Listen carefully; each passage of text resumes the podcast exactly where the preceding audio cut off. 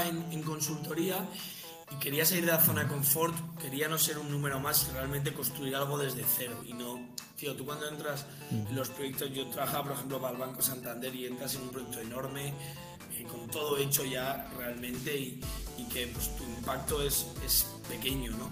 En cambio, cuando construyes algo desde cero, pues obviamente te, te motiva muchísimo, ¿no? Y, y realmente la, eh, las ganas de revolucionar un sector, me daba igual cuál, sinceramente, en ese momento eh, era algo que, que, me apasionaba. Yo, cuando vas a, a, cuando esas tres semanas de viaje con mis dos colegas conocimos a 300 agricultores haciendo puerta fría y ves que realmente están maltratados y tienen un problema, dices, hostia, el impacto que puedo tener en esta gente es algo que no se puede pagar. El principal problema que tiene la cadena de suministro es la alta intermediación de la cadena de suministro. Es decir, porque hay cuatro intermediarios que, que, que, que no tocan ni el producto. Entonces eso no, eso no tiene sentido para empezar.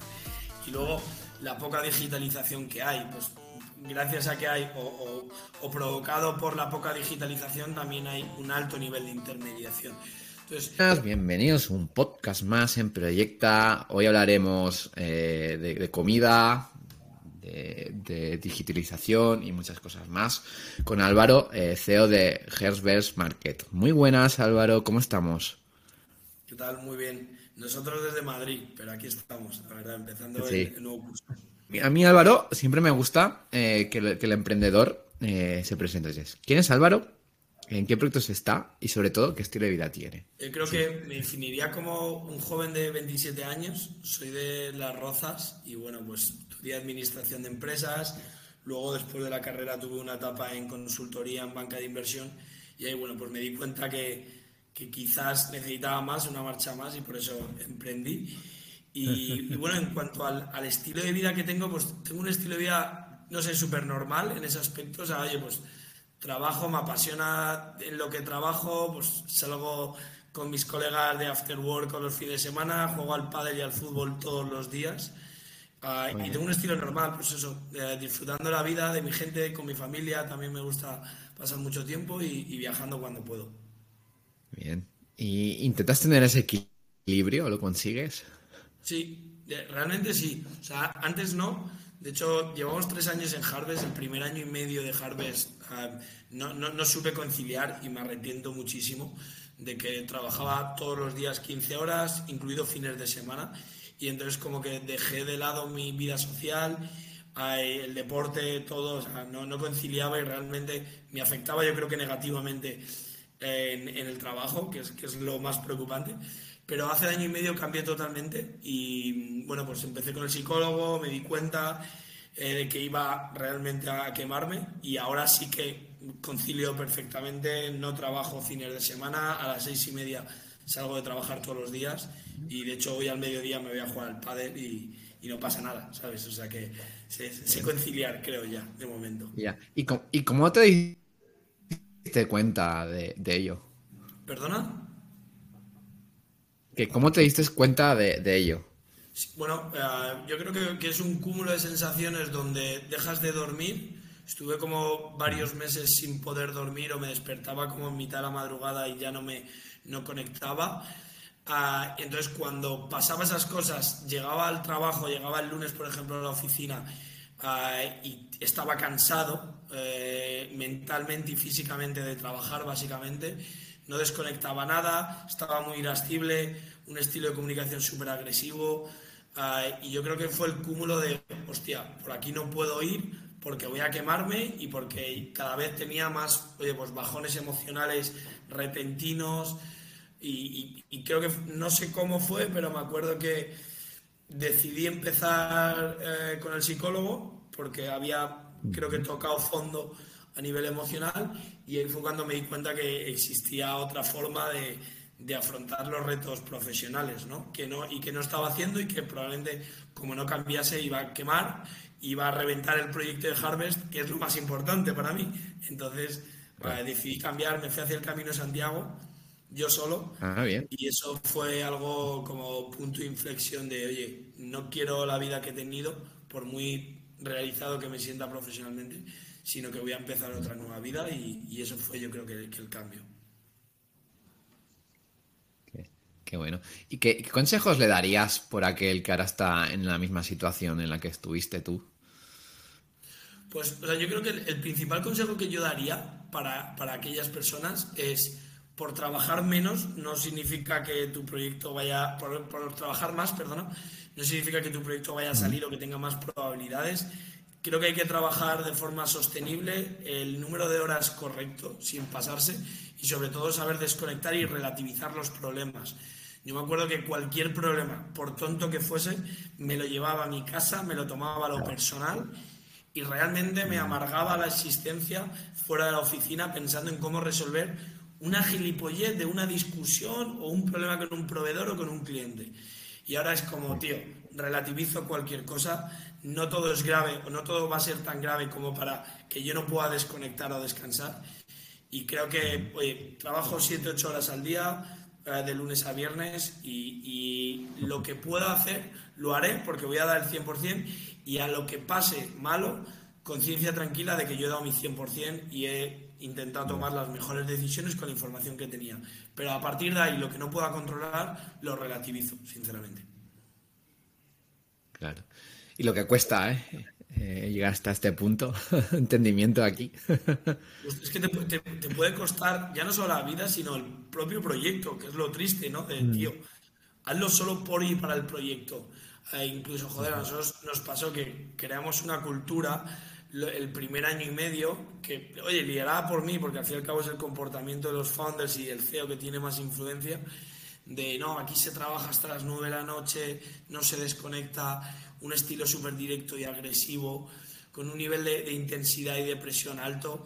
Y es como, tío, esto no es la cultura que queremos llegar, porque si esto fuese un proyecto de tres años, ok, lo vamos a aguantar todos, pero si esto es un proyecto a 10, tenemos que controlarnos y dosificarnos, ¿no? Y creo que, pues, oye, pues estamos en el camino para... Pero lo hemos pasado mal, ¿eh? Ha sido, ha sido jodido, la verdad, hacer ese cambio de cultura que estaba instaurado desde el primer día de mentalidad consultoría que yo tenía antes. Ya. Ya, ya, y con este cambio ha ido a mejor las cosas. Hombre, yo, yo creo sinceramente que el resultado es la baja rotación que hemos tenido. Porque creo que, por supuesto que hemos tenido, no voy a decir más o menos resultados a nivel de negocio, porque creo que los resultados de negocio, gracias a Dios, siempre han salido. Pero sí que es cierto que eh, hemos tenido menos rotación porque, oye, pues los empleados han conciliado más, ¿no? Y hemos quemado a menos perfiles, por decirlo así, que no era el objetivo. Entonces, claro, cuando todo el mundo concilia mejor, cuando todo el mundo toma mejores decisiones o está más tranquilo, pues al fin y al cabo, oye, pues puedes alargar tu etapa en una startup que, que, siempre obviamente es exigente, ¿no? Entonces ahí, ese creo que ha sido realmente la mejora, que tengo un equipo de 40 personas, de las cuales 25 llevan dos años en Harvard ya, que es una auténtica pasada que lleven tanto tiempo. Y Álvaro, volviendo a ti, ¿qué es lo que te animó a emprender y cómo fueron tus inicios? ¿Es, tu primer proyecto, este, el que de ahora, el de Harvest Market?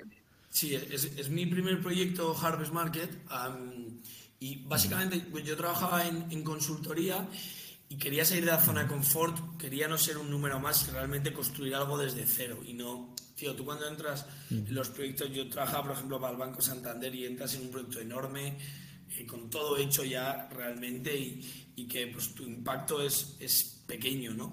En cambio, cuando mm. construyes algo desde cero, pues obviamente te, te motiva muchísimo, ¿no? Y, y realmente la, eh, las ganas de revolucionar un sector, me daba igual cuál, sinceramente, en ese momento.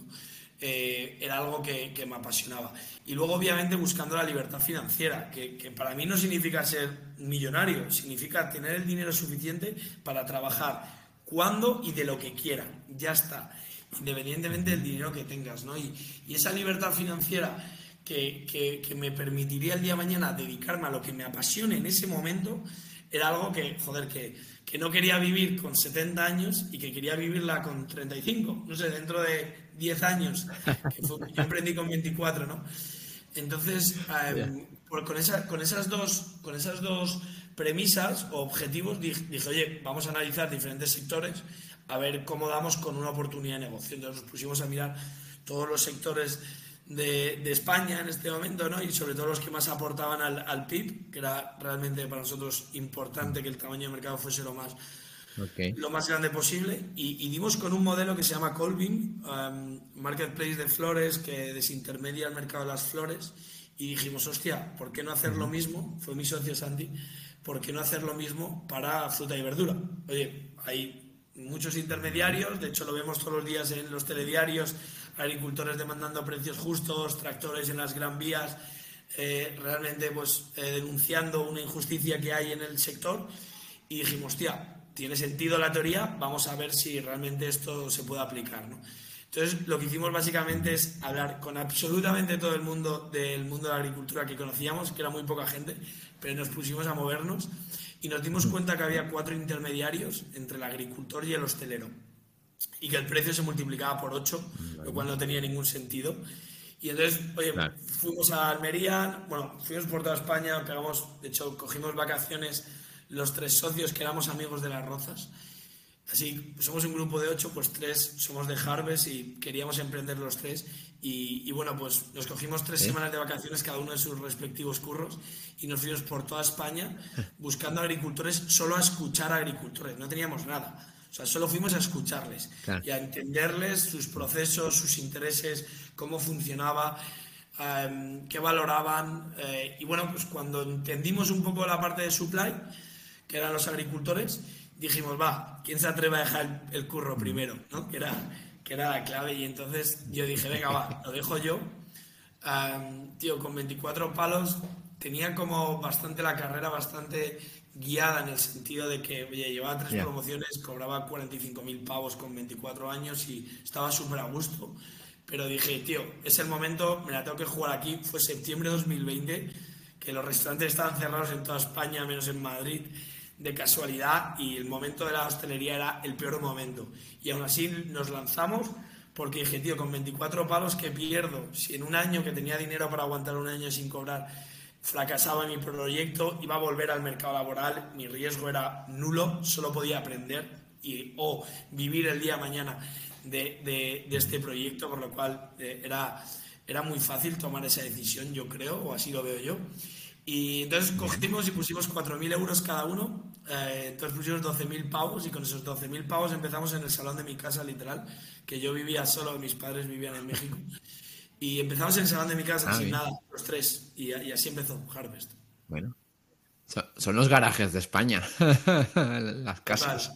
Total, total, ¿Y, y, el, nicho de la agricultura eh, os gustaba? Porque os decíais que querías emprender algo en lo que te gustara.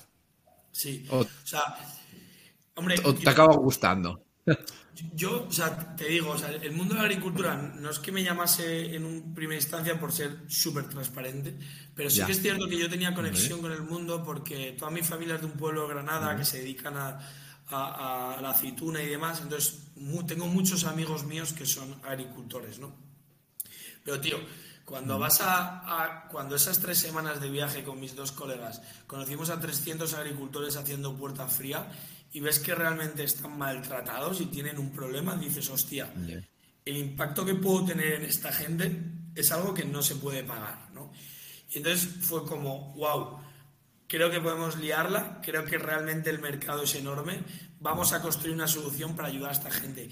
Y posterior a posteriori, cuando escuchas los testimonios de los agricultores y cuando escuchas los mensajes de agradecimiento, porque nosotros seguimos yendo a las huertas a visitar a los agricultores y escuchas sus historias, tío, conectas y ahí sí que te enamoras de, hostia, no de la propia agricultura, porque a mí no me llama como tal la, producción de alimentos, pero sí del impacto que estoy teniendo en estas personas, ¿sabes? Y el impacto que estoy teniendo en la sociedad o en un sector totalmente intermediado e ineficiente y que nosotros podamos digitalizarlo y ayudar a personas contra la despoblación, por ejemplo, porque no tienen intereses no tienen intereses económicos atractivos para ellos y tienen que mm. dejar el campo, pues que nosotros podamos ayudar a eso y a esas personas ya tener una vida más digna eh, dentro del mundo rural, que creo que es fundamental y es el motor de nuestra alimentación, eh, joder, pues de eso sí que estoy enamorado, ¿sabes? Más bien y obviamente la ¿no? De alguna forma. La gastronomía me flipa y, y, el poder ir a mis ah, propios clientes a comer, pues es algo único. ¿Y, con, qué idea ibas en las primeras entrevistas con los agricultores? Porque no, tenías, ¿no? Aún lo que es un negocio, una idea de negocio y todo esto. ¿Y cómo, y, cómo, ¿Y cómo, y, cómo eran esas conversaciones? ¿Os, habría, ¿Os decían que sí a la primera eh, o no? ¿O era muy reacios a, hablar? Mira, yo me acuerdo que, tío, fuimos, el primer sitio que fuimos fuimos a Almería. Y te puedes imaginar a tres chavales de Madrid hablando fino que se bajan de un Mercedes clase A de mi colega Mario eh, a un invernadero eh, y decían, pero estos chavales, ¿dónde coño van diciendo que van a solucionar la cadena de suministro que lleva 50 años de la misma forma? Y entonces lo que nos decían es, tío, o sea, de los 300, como unos 150 nos dijeron, a ver, suena bien lo que decís, lo que queréis montar, pero cuando lo tengáis montado me llamáis obviamente no tenéis nada. Pero es que nada de nada, ni, ni, sociedad, ni PowerPoint, ni nada. Pero teníamos esa idea. Entonces, claro, les, les, caímos bien a muchos y aunque son desconfiados, al fin y al cabo, todo el agricultor le está llamando para comprar y le está diciendo que le vas a comprar a un precio justo, por lo cual a todo el mundo le suena bien, ¿vale? Es, es relativamente fácil captar a un mm. agricultor en Harvest Market. No es el típico software que vende a agricultores tecnología, no. Yo llamo para comprar su producto, ¿vale? Entonces, su máximo interés. Entonces nos dijeron, bueno, eh, iros a casa y cuando tengáis algo me llamáis. Entonces lo que hicimos fue en agosto, esto fue en julio, entonces en agosto pusimos estos 12.000 euros, montamos un WordPress super cutre, que con ese WordPress que nos costó 1.500 euros llegamos a facturar 800.000 euros con ese MVP pero aún así nos, lanzamos porque no teníamos a nadie dentro del equipo fundador que tuviese perfil técnico, ¿no? Entonces ahí fue cuando llamamos a los agricultores de, oye, empezamos el 1 de septiembre. Y, bueno, pues y ahí empezó la rueda y muchos sí que probaron con nosotros y de hecho hay muchos que siguen todavía trabajando con nosotros de aquella época, ¿no? O sea que, que está guay, que, pero bueno, que al principio fue fácil, pero la gente confió porque no tenían nada que perder, ¿sabes? Ya. Y, Álvaro, ¿cómo es esto de trabajar eh, con amigos? ¿Qué es lo bueno y lo malo? Sí. de tus socios, ¿no? tus amigos. Sí, de, mis socios. O sea, yo siempre lo digo, el, viernes cuando acabamos de currar me voy a tomar cervezas y de fiesta con mis socios, con mis colegas, ¿no? Y de, de viaje, nos vamos de viaje todos juntos con mis socios también. Entonces, o sea, son realmente mis mejores amigos, ¿no? Entonces, creo que al principio fue súper guay el tener tanta confianza y la relación de confianza que tengo con ellos y el nivel de, comodidad que me siento expresando mis sentimientos con ellos. Te decía antes, tío, que pues ahora mismo estoy, estoy en un momento de bajón emocional y me sale muchísimo eh, poder contárselo a ellos y no tengo ningún miedo de expresarme tal y como soy. Entonces, la relación es súper de confianza eh, para, para bien y para mal en el sentido de para las buenas noticias, pero también para las malas. Joder, cuando nos pasa algo o tengo algo que objetar o ellos conmigo, lo decimos súper directo y no nos hemos callado nada nunca y hemos sido muy claros sobre las expectativas que tenemos cada uno del otro.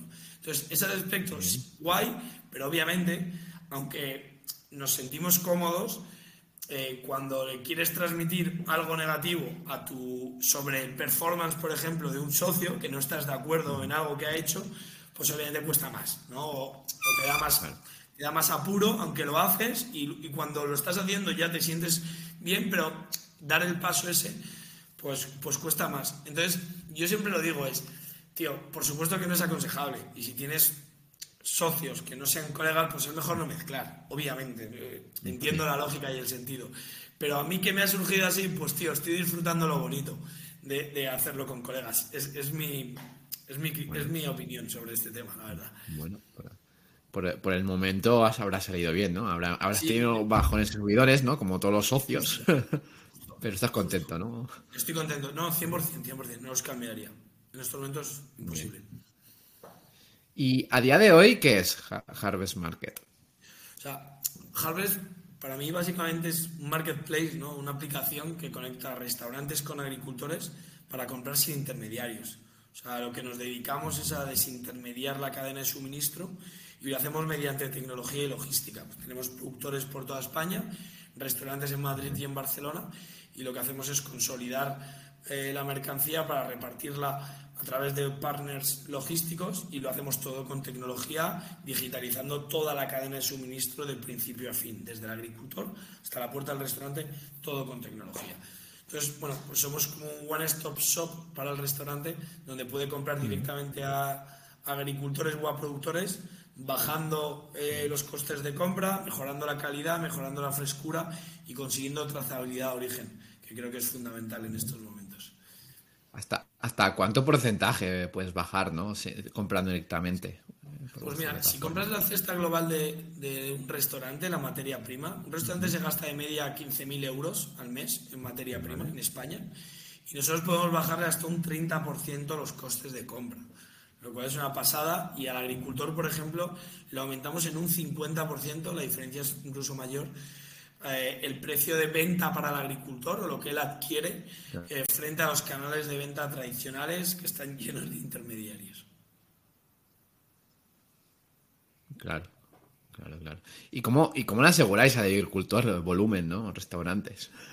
Bueno, eh, esa obviamente es, el juego, ¿no? Nosotros lo que siempre decimos, preferimos tener menos agricultores, pero más contentos, ¿no? Y de hecho nosotros yo, yo con el restaurante no soy un marketplace al uso o más al, más puro estilo de marketplace de puede entrar cualquiera a comprar y vender, sino oye, en Harvest no vende cualquiera, por ser súper claros, aparte de que hay unos estándares de calidad que, que, tienen, que tiene que cumplir el, el agricultor a nivel de producto, también somos prescriptores de cara al restaurante. Es decir, yo del mismo tomate, la misma variedad en concreto y misma denominación de origen, no te pongo tres opciones, te pongo una opción. Ahora, es la opción mejor calidad-precio que nosotros como marca consideramos que podemos ofrecer.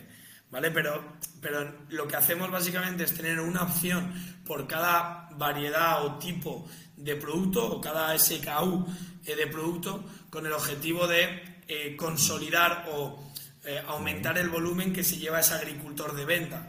Porque aunque tengamos opciones B y C, siempre intentamos trabajar con un mismo agricultor para tener el mayor poder con él o la mayor confianza y fidelidad con él en ese aspecto. Por lo cual jugamos con eso, con una oferta limitada para darle el mayor volumen al agricultor.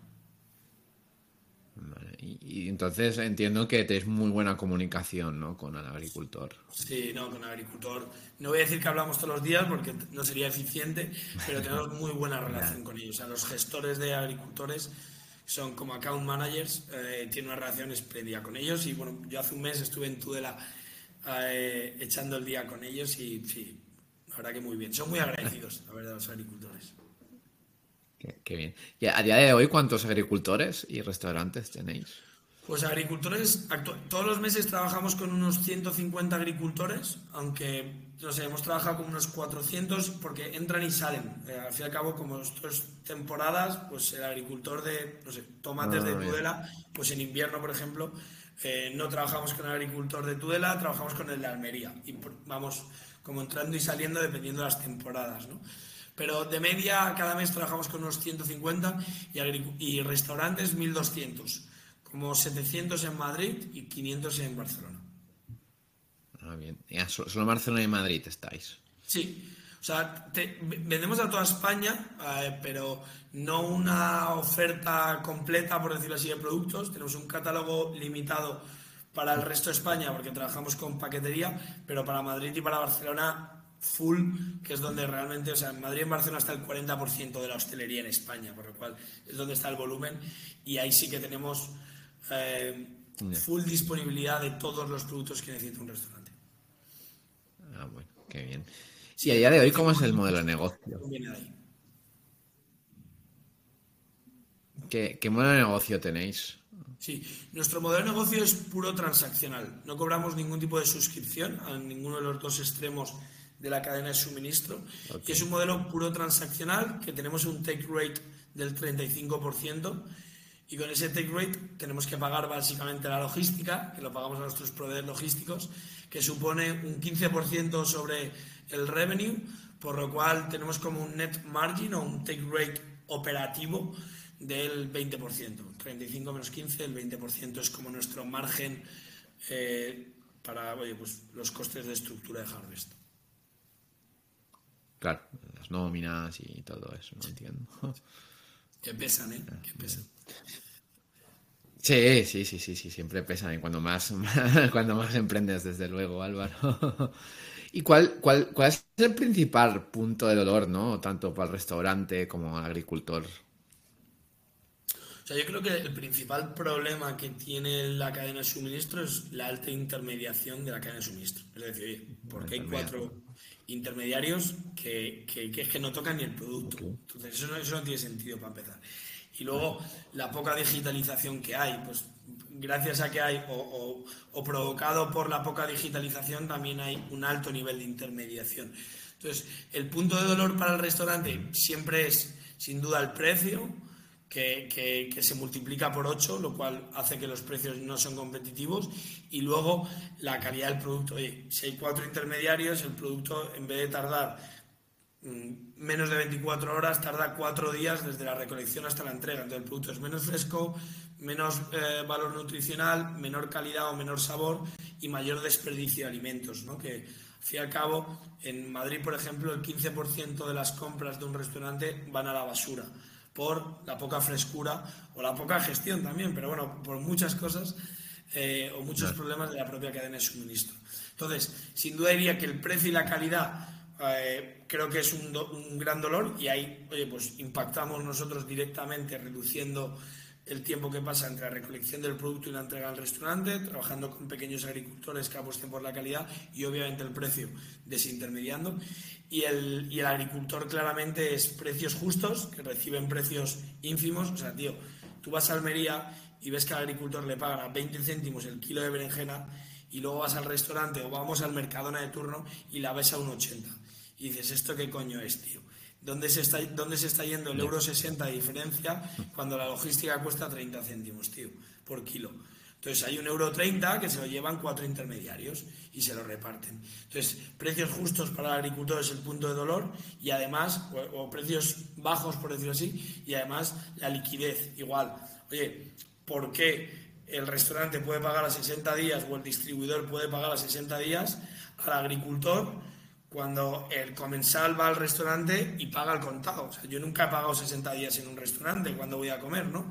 Entonces, ¿quién, se está, quién está pagando los Mercedes de otros? ¿Lo está pagando el agricultor o, o quién? Entonces, nosotros resolvemos también el problema de liquidez que tiene el agricultor. Ah, bueno, bien, ¿no? Y la digitalización también, ¿no? O sea, a día de hoy hay hoteles o restaurantes que hacen los pedidos eh, por teléfono, ¿no? Sí. Es un poco prehistórico. Sí, sí. O sea, eh, la digitalización es un problema de la cadena de suministro, pero no es un punto de dolor. Es decir, ni el agricultor ¿No? ni el hostelero ah, vale. quieren utilizar tecnología porque no están concienciados. Ahora bien, yo lo que le digo al agricultor, oye, tío, si quieres que te pague un 50% más, lo que no puedo hacer es llamarte todos los días, ¿vale? Igual que al, al restaurante. Yo no puedo rebajarte un 30%, eh, un producto mejor, dándote toda la trazabilidad de dónde viene el producto y me vas a pedir por WhatsApp. No, no, no es, no, es una opción esto. Entonces, claro. si queremos ser más competitivos todos, porque todos queremos en un, un, mercado en el que es, cada vez los márgenes se están estrechando con el coste de la energía y con la competencia que hay, obviamente, tenemos que hacer un esfuerzo todos y es utilizar la tecnología. Entonces, sí que es cierto, obviamente, que es como una barrera muchas veces con estos eh, tipos de clientes, pero que al final acabamos resolvi resolviéndola gracias a la propuesta de valor. Ah, bueno, bien. ¿Y batalláis para que usen más tecnología en vez de por WhatsApp o como tú lo sí. dices? O sea, es una realidad. Uno de los, de los nos por los cuales alguien no quiere trabajar en Harvest a veces con los restaurantes es que tienen que utilizar mm. tecnología. Porque a lo mejor el personal de cocina, por ser claro, eh, pues oye, no está al 100% acostumbrado al uso de la tecnología y aunque el dueño quiera, pues el personal de cocina es el que hay y encima con la competencia que hay de personal, pues tampoco puedes a veces eh, exigir mucho, y lo cual no tiene mucho yeah. sentido. Pues bueno, hay con, con restaurantes que no podemos trabajar por eso. Entonces, oye, con muchos sí, con otros no. Entonces sí que es un problema, eh, o sí que es un, un reto que tenemos por delante. Ah, bien, bien, bien. Pero, pero es sencillo, ejemplo, ¿no? Entiendo. Sí, pero, o sea, de hecho, por ejemplo, ahora este reto de la tecnología lo estamos resolviendo con un proyecto con inteligencia artificial que estamos metiendo como un bot eh, que mediante o desde un mensaje de WhatsApp genera y lee el contenido del mensaje y nos lo procesa automáticamente como un pedido. Por lo cual resolvemos Ah, el pain que tenemos con aquellos clientes que no quieren utilizar nuestra propia aplicación, ¿sabes? Ya. Bueno, está bien, está bien. Bien pensado ahí. ¿Y recuerdas tu primer cliente? Eh, o sea, ¿cómo, cómo, cómo fue la- esa transacción? Obvio, obvio, claro, claro que me acuerdo, encima lo capté yo. Yo antes captaba a los clientes y, o sea, 100% fue la Muca de Fuencarral, aquí en Madrid. Fue con Ofelia, que es la dueña de- del grupo. Eh, la Muca tiene ocho restaurantes y me acuerdo que nada, llamando en frío, conseguí hablar con Ofelia, que era una de las dueños. Y, y me acuerdo que le enamoré con el proyecto, con la visión que tenía, con los valores de sostenibilidad, de impacto social en- dentro del mundo rural. Y me acuerdo que el 1 de septiembre dijimos, va, lanzamos, tenemos 30 eh, restaurantes, que porque en agosto habíamos trabajado como eh, captando restaurantes y hablando con ellos. Y dije, va, tenemos 30 restaurantes que nos van a pedir, a ver cuánto nos piden el primer día, a ver si conseguimos que los 30 nos pidan. Obviamente, el primer día recibimos un pedido solo de la muca de Bueno. Foncarral, que encima salió todo mal. O sea, salió todo mal. Era, teníamos un, menos mal que solo nos pidió uno y aún así salió todo mal porque, oye, pues no estábamos preparados. No, no lo gestionamos bien, los agricultores nos dijeron que era muy poco, que no iban a, que no iban a venir. Show, todo show. Pero, Sí. oye, pues Ofelia lo entendió y poco a poco fuimos mejorando todo. Sí, su- su- suele pasar, no sé por qué, cuando un, un emprendedor abre ahí y por todo lo alto, que bueno, que él que está en su cabeza, que cree que va por todo lo alto, y con suerte pues tienes una venta, ¿no? Claro, claro. Sí, sí, no, no. Pero bueno, es súper especial. De hecho, joder, la Muca de Foncarral después de tres años sigue trabajando con nosotros, ¿no? Entonces, joder, Bien. obviamente siempre será recordado ese restaurante para nosotros y es súper especial y la relación que tengo con Ofelia pues es, es brutal. Y, y bueno, pero y ahora pues tío nos pasa, ¿no? Que antes recibías un pedido, me acuerdo en el salón de mi casa esos primeros días que recibías, venga un pedido, 50 pavos, wow, tal, saltábamos gritando, abrazándonos todos, siguiente pedido al día siguiente, wow, tal, no sé qué. Y ahora es como te viene un pedido de 50 pavos y dices, menudo marrón de cojones. o sea, es como que relativizamos mucho más ahora. Ahora ya obviamente pues el volumen, eh, tanto de ticket como de número de pedidos, es mayor y ya no nos hace tanta ilusión como en esos momentos que era una puta fiesta cada pedido que entraba. Ya. ¿Y por, ¿Y por qué? Por los retos. Bueno, los retos han cambiado. pierdes. Eh, los retos han cambiado. O sea, nos sigue haciendo ilusión captar nuevos clientes, eso es lo que nos mola, pero ya normalizas que la muca de Funcarral te pide todas las semanas eh, 300 pavos. Entonces, e- eso ya lo has normalizado y para ti ya es una costumbre, ¿no? Entonces, eso ya no te hace tanta ilusión. Te hace ilusión, pues, captar a un nuevo eh, restaurante de la hostia o un nuevo grupo, yo qué sé. Hemos empezado a trabajar con Tierra Burrito, por ejemplo. Pues, tío, eso es un hito de la hostia, ¿no? Es un gran grupo aquí en Madrid de, de burritos. O, oye, pues una ronda de inversión, o una nueva contratación, o una nueva funcionalidad de la hostia para nuestra aplicación. Esos son los retos que ahora nos motivan y no tanto bien. un, un pedido más que era antes, era todo antes, y ahora es otra parte más del proyecto. Ah, bueno, bien. ¿Y, y re- recuerdas cómo fue la escalada de 0 a 800.000 eh, pues en facturación con un WordPress? Me imagino que sin tecnología, ¿no? Claro, no, ¿Cómo no. o sea, era? ¿Cómo fue? Joder, eh, la, la máxima tecnología del WordPress y después todo caía en Excel, ¿no? Entonces gestionamos todo en Excel, tío, y ahora es como, no, no, es que el Excel no. Tenemos que desarrollar un software que, tío, a ver, que yo he empezado en Excel, que no me digas que no se puede en Excel porque en Excel se puede todo. Ahora, vamos a validarlo en Excel y si todo va bien, lo hacemos tecnología, ¿no? Pero, tío, es que en ese momento es que no teníamos recursos, es que no había otra forma, es que se tenía que sacar de esa forma sí o sí. Entonces, ante la necesidad, nos adaptamos. O sea, sí que me acuerdo de, de, de todos esos inicios de, joder, la tecnología es una mierda, no nos permitía adaptar nada. Imagínate al hostelero con un WordPress, así con las aplicaciones a veces nos cuesta totalmente ad hoc a nosotros y son la hostia nuestras aplicaciones ya, pues imagínate, no sabíamos, de hecho, cuando los comerciales nos dicen, joder, es que esta, es que con la tecnología tal, es que falla, no sé qué, o es que dice, me dice un cliente que no se apaña bien con la tecnología, y, y yo, claro, yo le digo, a ver, tío, que yo he vendido con un WordPress y hemos conseguido vender 800.000 pavos con un puto WordPress. ¿Cómo te me puedes estar quejando tú con la pedazo de tecnología que tenemos ahora mismo? ¿Sabes? Y, Entonces... Álvaro, ¿erais sinceros con los clientes? ¿Os decíais que teníamos una buena tecnología o no? ¿O, no? ¿O lo decíais que teníais un Excel? Eh, no, no, no, no, o sea, no, o sea, no, no, obviamente no hablábamos de eso. Yo creo que cuando no, cuando no quieres hablar de algo no lo mencionas. Decimos que tenías una tecnología y que esta es la que hay.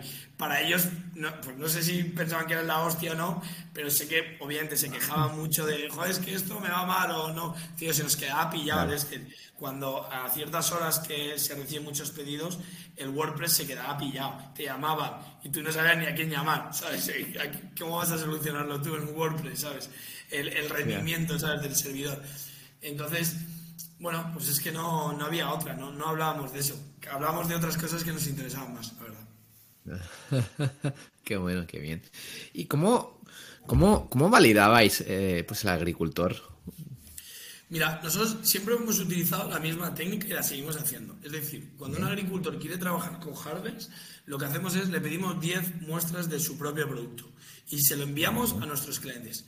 Es decir, yo las recibo un martes, pues el miércoles a todos los pedidos que haya, a 10 le mando las muestras. Y entonces es el restaurante, que es el que sabe, yo no tengo ni idea del producto como tal, entre comillas, es el, restaurante el que me va a comprar ese producto y el que más sabe, porque es el experto obviamente, el que me dice si sí o si no. Y siempre utilizamos lo mismo.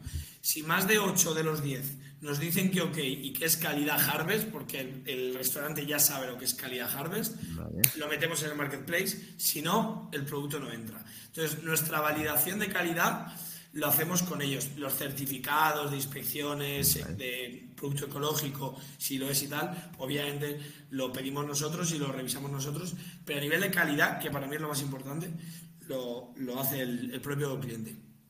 Vale. son productos ecológicos todos. No, no, por eso te decía que, que, no son productos ecológicos todos, algunos sí, otros no, los que son ecológicos pues van marcados como ecológicos en la web y, o en la aplicación y obviamente les pedimos el certificado, pero no, no, todos son ecológicos. Ah, bien. Eh, bien, bien, bien. ¿Y cuál es la categoría que más os piden los restaurantes? Pues eh, ahora está variando mucho, eh, pero nosotros como empezamos con frutas y verduras desde el inicio. Entonces, eh, pues frutas y verduras es el 60% de la facturación actualmente. Somos como, siempre dijimos de, oye tío, vamos a empezar por, por una vertical, seamos los mejores ahí y una vez que hayamos creado la marca, aparte, empezamos con la fruta y la verdura por algo, porque el cliente eh, el restaurante, o sea, la fruta y la verdura es lo más difícil, ¿vale? Entonces tiene más incidencias con los proveedores tradicionales. Entonces, es un proveedor que no tienes ningún tipo de fidelidad, el restaurante no tiene fidelidad con el proveedor de frutas y verduras, porque siempre le falla, por decir así. Entonces es muy fácil entrar. Y una vez entras con la fruta, ahora por ejemplo, que vendemos carne, huevos, aceites, arroces, frutos secos y demás, solo hablamos al principio de frutas y verduras porque es donde sabemos que tiene el pain del cliente. Una vez que hemos entrado en frutas y verduras y no lo hemos ganado, empezamos a hacer mancha de aceite, contando, oye, tenemos un productor de carne, ternera rubia gallega, uno de aceite, tal, pero ya hemos generado esa confianza. Entonces, la fruta y la verdura es donde empezamos, tenemos como un 60% de fruta y verdura en la facturación. Y el resto, sobre todo, carne y aceite que es un poco el cambio que hace un año dijimos, oye, vamos a convertirnos en vez de un especialista de producto, vamos a ser un one-stop shop para aumentar el ticket medio mensual por cliente y optimizar de esta forma la logística y aumentar el margen por, cuenta, ¿no? ¿Y se, ha conseguido? Sí, joder.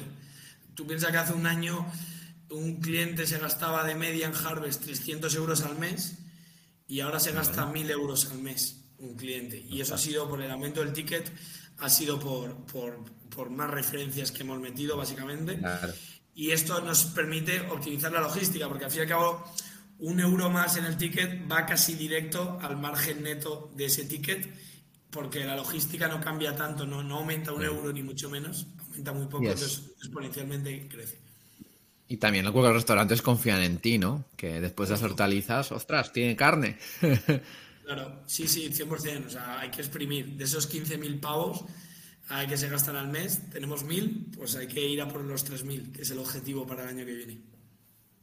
Ah, bueno, bien. Y a, día de hoy, ¿qué, es lo que factura eh, Harvest? Harvest factura 320.000 euros. Al mes, perdón, perdón, perdón. 320.000 euros al mes. O sea que al mes. acabado este ah, año con 3,8 millones ah, de facturación y sí, y eso. Queremos acabar como en una facturación mensual de 450, 500 mil euros al final de, año, porque estos meses ahora son de crecimiento y eso es lo que factura Harvest. ¿Es, ¿es temporal Harvest o siempre, siempre os piden? o sea, obviamente el sector de la hostelería es cíclico, en el sentido de que pues, agosto en Madrid obviamente se cae, Barcelona lo sostiene y que obviamente pues diciembre y mayo son los meses de mayor consumo y verano obviamente baja porque estamos en, ciudades y no estamos en, costa, entre comillas, turística.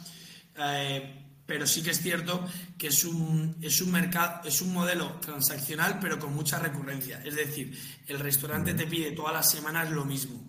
Entonces, aunque te puede dejar de pedir porque no tienes un contrato, una suscripción, siempre te suele pedir lo mismo. Entonces, es bastante eh, continuo, recurrente el ingreso, pero es transaccional. Ah, bueno, bien.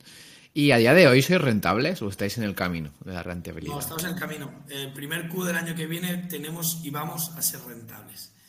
Entonces, ah, nos quedan, ya digo, cinco meses hasta la rentabilidad. Mira, yo le digo, facturamos 320. Cuando llegamos a los 500.000 mm. euros de facturación mensual, seremos rentables. Con nuestros costes de estructura necesitamos 500.000 euros sin hacer reestructuraciones, ¿sabes? Entonces, ¿puedo ser rentable hoy? Sí, obvio, pero quiero ser rentable con, el, con los proyectos que tenemos en el camino.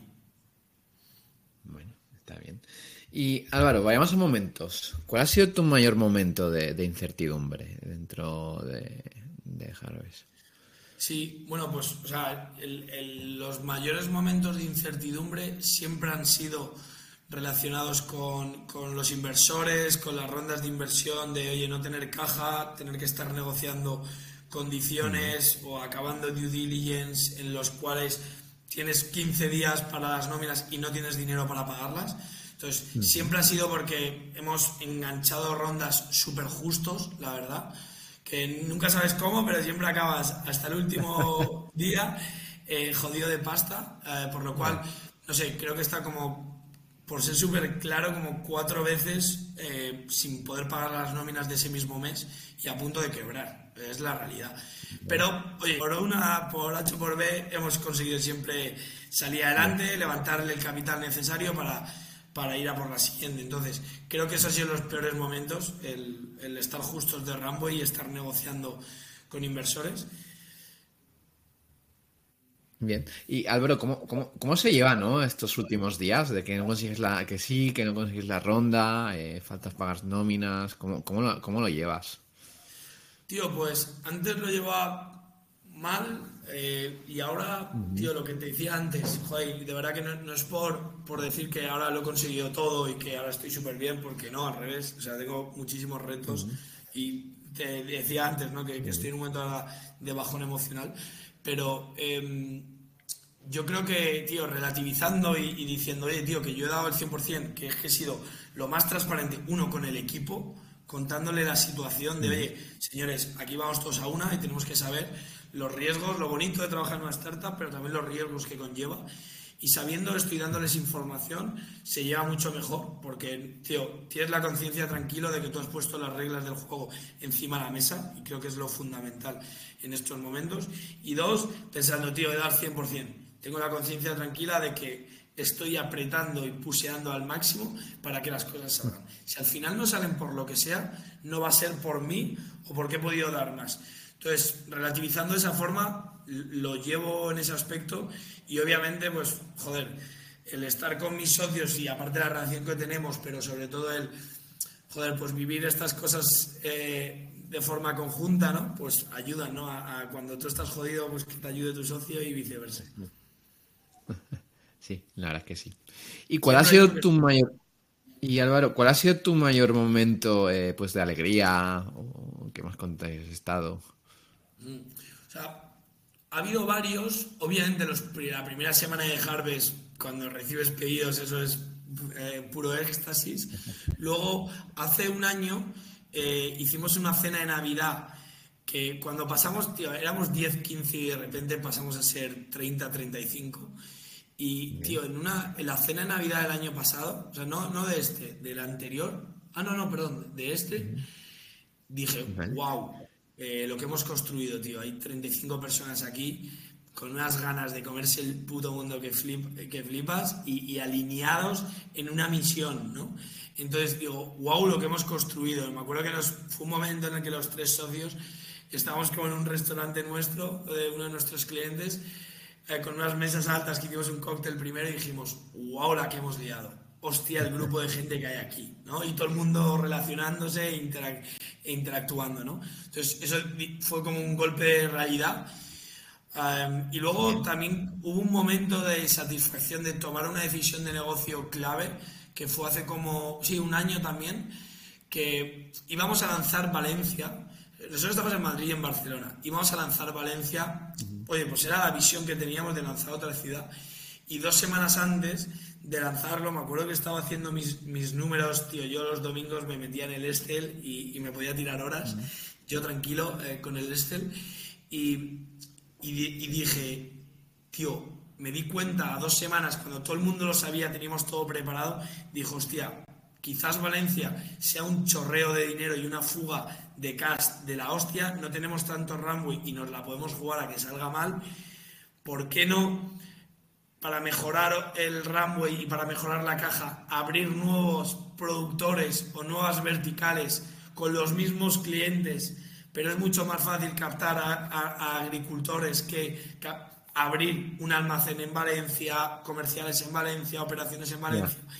Sino, oye, ¿por qué no maximizar el ticket en estos momentos que tenemos poco runway que abrir Valencia, que va a ser 6, 10 meses de eh, poner pasta, poner pasta, poner pasta? Y esa decisión, que me acuerdo que fue en un hotel en San Sebastián, porque tuve que ir a unos premios del Basque Culinary Center, dije, wow, tío, creo que esta es la clave y me acuerdo que lo comentamos, eh, lo acordamos entre todos y como al mes siguiente dije, menos mal la que, la que nos hemos salvado. Entonces fue un momento de decir, wow, hemos tomado una buena decisión a tiempo, la verdad. Bueno, nada mal. ¿Y cómo es esto de crecer de 0 a 40, ¿no? Que, has dicho que te, sorprendió. Eh, ¿qué, es lo que gestionar, ¿no? Porque no, es lo mismo de 0 a 10, ¿no? Y luego de, 10 a 20, de 30 a 40, ¿no? Y, luego imagino que, que, seguirá creciendo, ¿no? Esta rueda. Sí, 100%. El año que viene eh, tendremos que, seguir creciendo a nivel de personas. O sea, yo creo que mm. el cambio que yo vi fue de cuando éramos 10, 12, que tenías a todo el mundo súper controlado y todo el mundo súper alineado y, hablabas con todo el mundo todos los días, a cuando de repente somos 40 es como, ok, he perdido el control del rebaño, yo ya no soy tan influyente, no puedo estar en todo, no puedo incidir en todo el mundo. Ahora hay una capa de managers que son los que tienen que performar y ejecutar una cultura y unos proyectos. Por lo cual, empiezas a ver gente que se desalinea, porque hay, obviamente, habiendo una compañía de 40, no puedes tener a todo el mundo alineado al 100% en todos los momentos. Y empiezas a ver gente que tampoco, que, que, ya entra, sinceramente, no solo por el proyecto, sino que ya entran por la pasta, ¿no? Eh, o porque quieren tener un trabajo, o hacer un currículum en Harvest o lo que sea, ¿no? Entonces cuesta mucho más. Ves perfiles que ya es diferente, pero también son necesarios para profesionalizar la compañía. Entonces, el darte cuenta de eso y aceptarlo y ver que ya no son 10, sino que ahora hay que gestionar 40 con una capa de managers intermedia, la gestión es totalmente diferente y tienes que, oye, pues ser mucho más claro con los mensajes, más explícitos los mensajes y pensar más las cosas antes de ejecutarlas o de comunicarlas para que el mensaje cale correctamente y no haya eh, opciones de que el mensaje desvaríe un poco, ¿no? Eh, por lo cual, sí, ahí hemos encontrado retos de desalineamiento en ciertos perfiles y de que la comunicación no es tan fluida o tan rápida y a veces cuesta admitir que ya no estás en una startup que, tío, yo me acuerdo en el salón de mi casa cuando éramos siete currando, eh, que tomabas una decisión y a los tres minutos estaba implantada. ¿Sabes? Lo hablábamos y se hacía. Íbamos por ahí, cambiaba totalmente, íbamos por ahí. Ahora no. Tienes que tomar una decisión, consultarlo, eh, escuchar qué piensa esta persona, documentarlo para que todos vayamos en una misma dirección y las cosas son un poco más lentas que antes, porque seguro que más rápidas que cualquier otra empresa tradicional, pero más lentas que antes y eso cuesta aceptar. Sí, es lo que te iba a preguntar, que aún así sois ágiles, ¿no? Imagino. Claro, comparado con, el Banco Santander, pues obviamente que estaba acostumbrado, pues sí, pero, pero, pero, pero requerimos de más burocracia, es una realidad, tío. Qué bien, que antes. Y estando en la industria ¿no? de los alimentos, agricultura, restauración, eh, ¿qué, oportunidades de negocio pues, eh, pueden haber que has visto? Wow, sí, o sea, yo creo que la restauración eh, es un mercado inmenso. Yo creo que los primeros, hace, no sé, como 10 años, no sé, Darío, por ejemplo, de TripAdvisor, ¿no? Y, y, toda esta, o del tenedor y tal, y toda esta gente dice, hostia, em, los la, primera oleada que ha habido de emprendedores dentro del mundo de la gastronomía o de la restauración han estado enfocados en el front office del, sector, ¿no? gestiones de reservas, eh, incluso las PDAs, eh, los POS, es decir, los TPVs, todo lo que viene siendo lo que está de cara al cliente, creo que se ha digitalizado mucho antes que cualquier otra cosa. Ahora, la segunda oleada de emprendedores o de proyectos digitales dentro del mundo de la restauración es el puro back office es la gestión interna del restaurante como empresa. Entonces, creo que ya se ha digitalizado una parte, ahora viene la revolución de la parte de, procesos y hay tres retos fundamentales que yo tengo identificados. El primero es el personal. O sea, tiene un problema de personal de cojones con una rotación, una competencia y una poca profesionalización o poco talento dentro del mundo de la restauración. Y ahí hay un pain que alguien tendrá que resolverlo y de momento no lo he encontrado. El segundo pain, en mi opinión, es las compras, que es donde nosotros incidimos eh, directamente. Oye, tienen un descontrol en las compras a nivel de precios, márgenes, stock, eh, desperdicio y demás, de cojones, que hay que organizar y digitalizar de cierta forma. Y el tercer pain es la gestión financiera y de la liquidez que tiene el restaurante. Los hosteleros son muy buenos por unas cosas, pero no se caracterizan por ser los más organizados financieramente hablando. Entonces, eh, que den herramientas como puede ser Haddock de mi colega Arnau, que da una herramienta para dar visibilidad sobre la gestión financiera del restaurante, les va a ayudar mucho y les va a hacer entender y tener las cosas más organizadas. Por lo cual, toda herramienta que ayude en el personal, en las compras y en la gestión financiera del negocio creo que es las tres teclas que marcarán el, oye, pues el devenir de la industria de la restauración en los próximos años. Qué bueno, qué bien. Y hablando de futuro, ¿dónde ves a, a Harvest Market dentro de 10 años? Y si te ves tú dentro, Álvaro. no sé si me veo dentro de 10 años, no te, no te, voy a engañar, lo típico de decir, sí, me encantaría, o, no, eh, porque, porque me imagino a Harvest demasiado grande en 10 años y siendo la plataforma de suministro de materia prima para la restauración. Eh, me imagino a Harvest dentro de 10 años haciendo una estrategia de build-up donde haya comprado a todos los distribuidores tradicionales eh, del sector de la restauración y que bajo el nombre de Harvest, con la tecnología de Harvest, con los márgenes y el modelo de Harvest, haya digitalizado y optimizado todos esos distribuidores bajo Harvest. Entonces, me imagino a Harvest demasiado grande dentro de 10 años, habiendo hecho esa estrategia de Money, habiendo esta, o, vendiendo de todas las verticales. Pues nosotros ahora no vendemos todas las verticales de materia prima, vendemos algunas solo. Entonces, lo veo demasiado grande en 10 años, no te voy a engañar, como sigamos a este ritmo, vamos a ser muy grandes. Y no sé, sinceramente, y no tengo miedo a decirlo, de si yo voy a ser el mejor CEO cuando la empresa facture 100 millones de euros, o si a mí me va a apetecer gestionar una empresa tan grande, porque a mí lo que me gusta es, construir y crear. Entonces, de momento estoy motivado para llevar a cabo esa estrategia, pero en 10 años no sé si voy a estar ahí, es la verdad.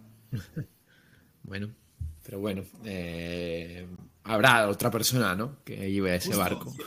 o, mi nueva versión de mí siendo un puro gestor de una gran empresa, ¿no? O sea, que también puede ser, ah, porque lo mismo que joder, el Álvaro de hace tres años y el CEO que se inició hace tres años no tiene nada que ver con el de ahora y, ha cambiado mucho y me sigue motivando.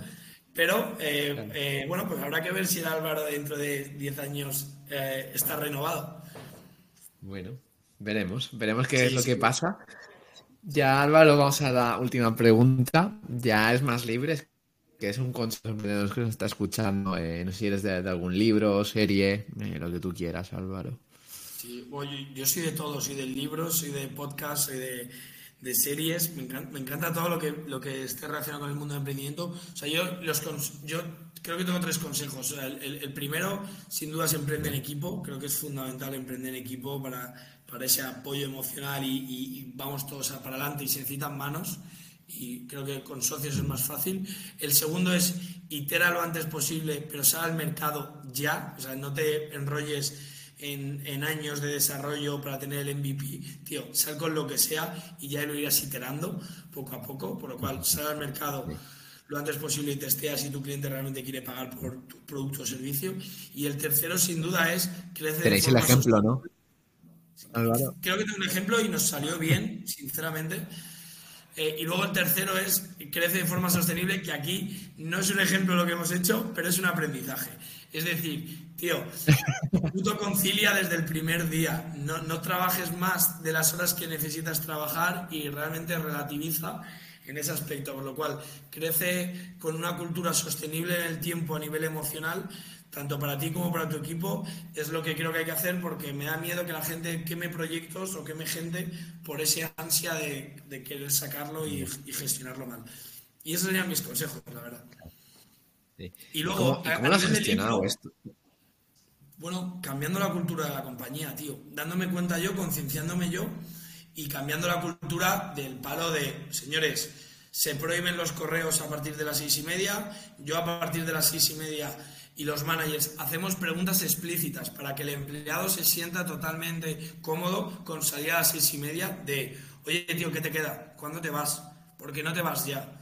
Entonces, a todo empleado que trabaja más de las seis y media, le, echamos básicamente y nos, lo, nos obligamos los managers a hacerlo para que vea esa validación que a veces un perfil más junior le da más cosa, ¿no?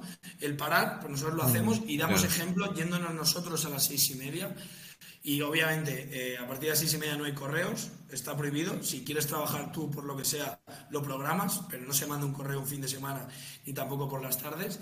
Y realmente también es una cuestión de sentirnos o hacernos vulnerables, tío. Joder, hay que admitir y la capa de, leadership, incluso, incluso el, founder, tiene que hacerse sentir vulnerable en el sentido, tío, que yo también paso con en momentos de desmotivación, de estrés, de bajones emocionales y no quiero que esto pase. Entonces, eh, vamos a trabajar todos en ellos. Entonces, tío, tenemos un poder de influencia en ellos brutales y si nos ven como robots, no vamos a tener ese impacto que queremos. Entonces, lo que hago es hacerme sentir súper vulnerable y súper sincero con ellos para que ellos vean de que, oye, o todos nos cuidamos y si ven que el CEO se cuida, pues obviamente ellos se van a cuidar también.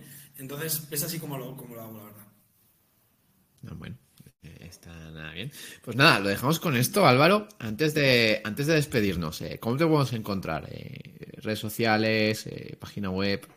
Sí, 100%. Por LinkedIn, yo creo que es lo más fácil. Álvaro Pérez Redondo, que, oye, pues el que quiera compartir o, o preguntar o crea que le puedo ayudar en algo, pues que cuente conmigo, 100%. Y bueno, Germán, tú tienes mi correo o teléfono, por lo cual podéis acudir a mí a través de Germán también. Me vas a poner a trabajar ahora, Pero sí, quería, recomendar, un libro que me ha ayudado muchísimo a ah, empoderar a mi equipo de managers que se llama No Rules, Rules. Es decir, no hay reglas del fundador de Netflix que habla básicamente de que al empleado no hay que ponerle reglas, sino que hay que darle contexto, no control, sino contexto y que sea el propio empleado el que, oye, eh, defina la hoja de ruta y creo que me ayudó mucho a entender la relación que yo quería tener con mis equipos. Entonces, les das libertad y responsabilidad a la vez, ¿no? Efectivamente, y no control. Me da igual cuánto trabajes o cuántos días de vacaciones te pilles o la decisión que tomes. Tío, yo te doy contexto mm. sobre lo que debes saber y tú ya elige. Ya, bueno. Está bien, es una, forma de, de trabajar. Nada, Álvaro, eh, recordar a la gente que si os gusta este podcast, eh, que lo comparáis con otro emprendedor. Y Álvaro, ha sido un placer que te pases por el podcast y seguiremos de cerca hacia dónde va Harvest. 100%, estamos en contacto. Un abrazo a todos.